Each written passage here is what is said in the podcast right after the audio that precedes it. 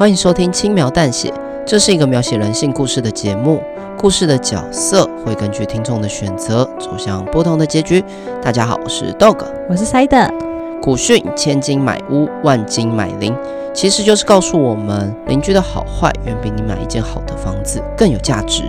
今天的故事是楼下的恶邻居，相信光是故事标题就引起很多人的共感。今天我们会用女房客的视角带大家进入角色的情节。故事的最后，也要请听众回到播放清单，替角色做出选择。那我们的故事就开始喽！来了来了，喂喂，是按错电铃了吗？哎，怎么又来了？偶尔会这样。一开始以为是其他住户忘记带钥匙乱按，不过在我挂了电话之后。门铃声又会立刻响起，我想大概是小孩子在恶作剧吧。想到小时候我也会去乱按门铃，再说次数没有很频繁，我就没有太在意了。说真的，我这个人的租运还真是差透了。以前遇到白目的室友，而现在我遇到了恶邻居。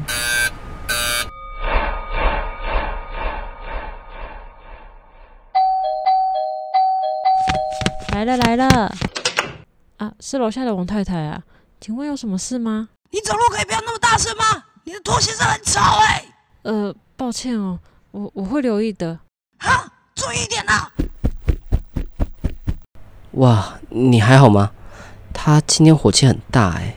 在王太太骂了一轮，心满意足的离开后，住在我隔壁的邻居出来关切。他是一名大学教授，戴着细框眼镜，样貌相当的斯文清秀。是教授啊，我没事啦，抱歉又吵到你了。别在意啦，那个人本来就是这样子，以前住在这边的人也经常跟他吵架。他嫌我走路的拖鞋声太吵，我都不知道该怎么办。难道我以后在家里都要垫着脚走路吗？如果是拖鞋的问题，我是建议你可以换布拖鞋，走路比较没声音。刚好现在转凉了，也能给你暖脚。哎，对耶，我怎么没想到可以换拖鞋？教授，谢谢你。还好住在我隔壁的邻居是个明理的人。不过我也承认，我走路的声音蛮大声的。以前常因为这样被老母念。我按照教授的建议买了布拖鞋，确实改善了走路的声音。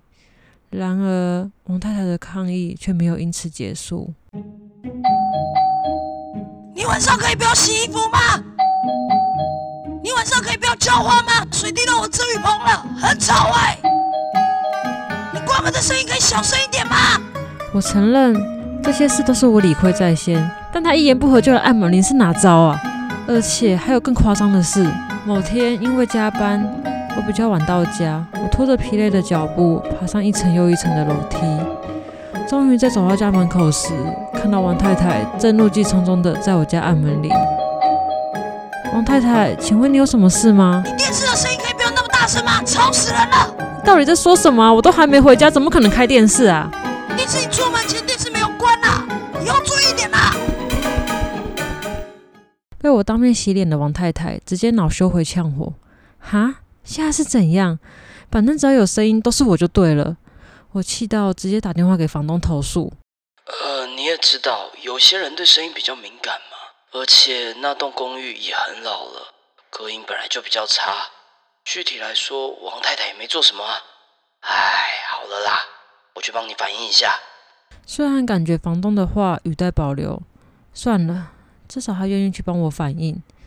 我也不是那种喜欢被人家说闲话的人，我还是按照王太太抱怨的地方去做调整，改为白天浇花跟洗衣服。回到家后也会特别留意关门的声音。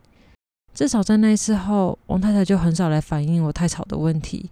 你以为这样就结束了吗？这样就太对不起恶邻居这个臭名了。我真正的噩梦才正要开始。你可以不要在楼梯间乱丢垃圾吗？你凭什么说是我丢的？在你搬来前，这里都很干净，肯定是你丢的。就说不是我，少在那边鬼扯。我才没有乱关灯，明明就电灯坏了，前几天就是在闪。那你干嘛把灯弄坏？是不是想摔死我啊？你有病啊！你可以不要乱拿我家的信件吗？谁要拿你的东西？又怎样呢、啊？我是哪里惹到你了？啊，呃，原来是教授。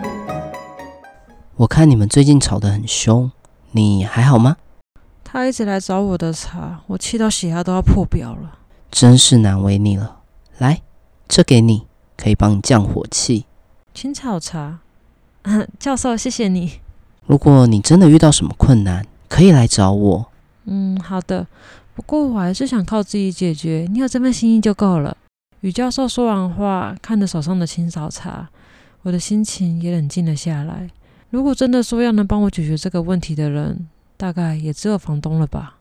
大概是我去跟他反映，他对声音太敏感，已经对你造成困扰了，反而激怒到他了。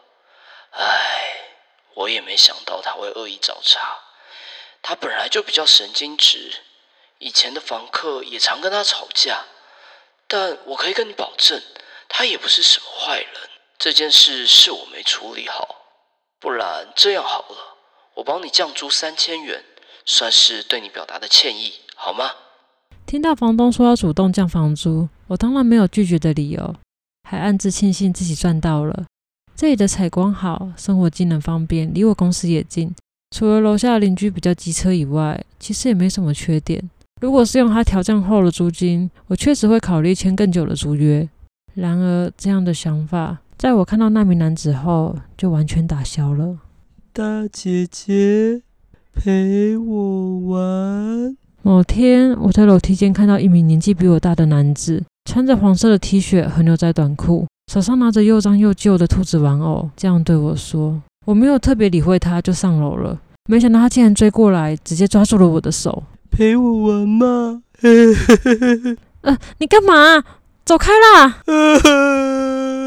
我用力的将他的手甩开，他反而跌坐在地上，大哭了起来。你有病啊！干嘛欺负我们家大宝？后来我问房东才知道，他是王太太的儿子，大家都叫他大宝。之前因为某些原因住院，最近出院刚回到家。听说他目前的精神状况比较不稳定，但也不用太担心，他没什么攻击性。可能是因为他没什么朋友，所以会比较积极的找住户陪他玩，就把他当成一个大小孩就好。虽然房东这么说。但再怎么说，对方都是一位成年男性，而且他是那个王太太的小孩，我可不想跟他有任何的接触，免得又被王太太找茬。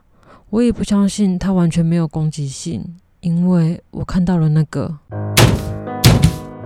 某天，我听到楼上传来铁门撞击的声音，以为是顶楼的铁门没有关，被风吹的，想说上去关个门，不然真的太吵了。结果我却看到大宝站在门前，他一手将他的兔娃娃固定在铁门上，另一只手拿着石头不断的往娃娃的头部敲，嘴上不停的说着：“真好玩，跟大家一起玩，好开心哦！” 看到那景象，我连忙下楼回到自己的家，并把门窗全部都反锁。他那样哪叫没有攻击性？我甚至怀疑他是不是有杀过人。在那次过后，我的直觉告诉我尽量少跟大宝接触。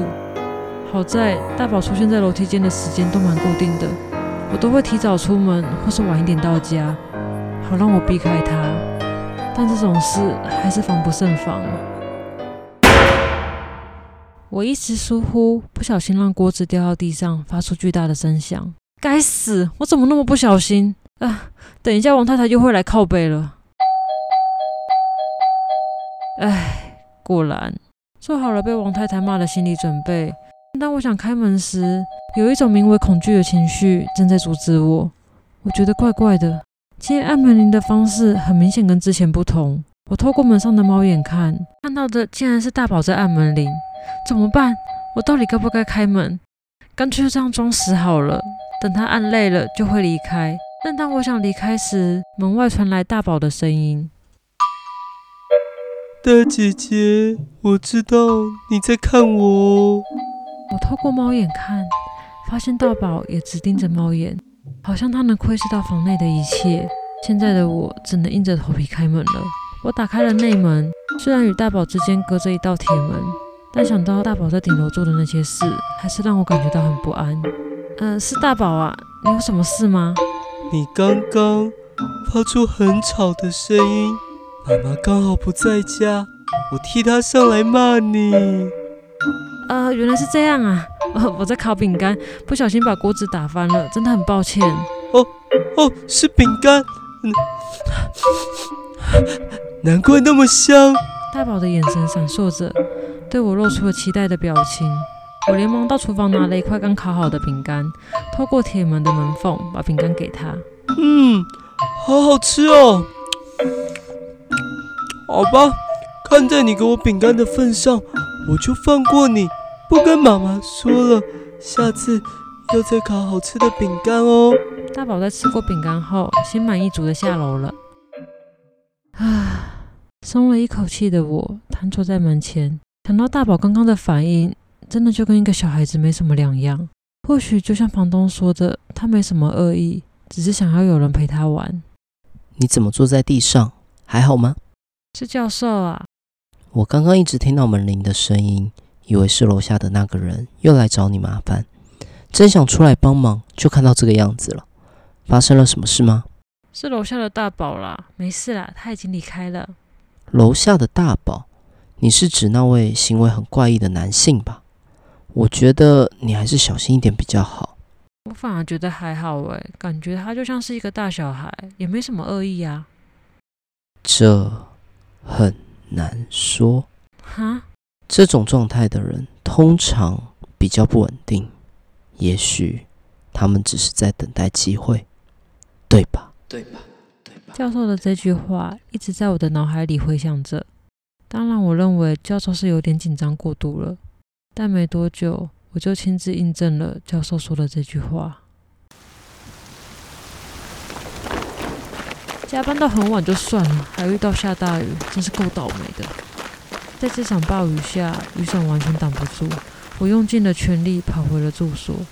全身湿透的我，现在只想舒服的洗个热水澡，然后睡觉。啊！吓死我了！原来是大宝。打开一楼的大门，迎接我的是大宝缩在角落的背影。如果不是那标志性黄 T 加上牛仔短裤。在这个灯光灰暗的老旧公寓里，我也认不出那是大宝。在这个下着大雨的夜晚，看见一个大男人面壁蹲在楼梯间，老实说还蛮恐怖的。我又想起了教授说的话，我一边看着他，一边小心翼翼地经过他的身边。这是我第一次这么近距离看到他的背面。我发现他的后脑勺有一条很深的疤痕。成功穿过大宝的旁边，我加快了脚步，想赶快上楼。大姐姐陪我玩。从我身后传来大宝的声音，我回头看到大宝缓缓地站起来，手上拿了一把刀，一面笑着，一面朝我走过来。我立刻转身，使劲吃奶的力气往楼上跑，大宝也加快了脚步追了上来。真好玩。不是说大宝没有攻击性吗？为什么一直追着我？怎么办？动了！为了想要早点逃离大雨，一路跑回家的我，早就已经把体力透支了。此刻在逃离大宝追击的我，也把残留的最后一点体力都耗尽了。距离我的住所还有两个楼层，眼看大宝就要追上我了，现在我该怎么办呢？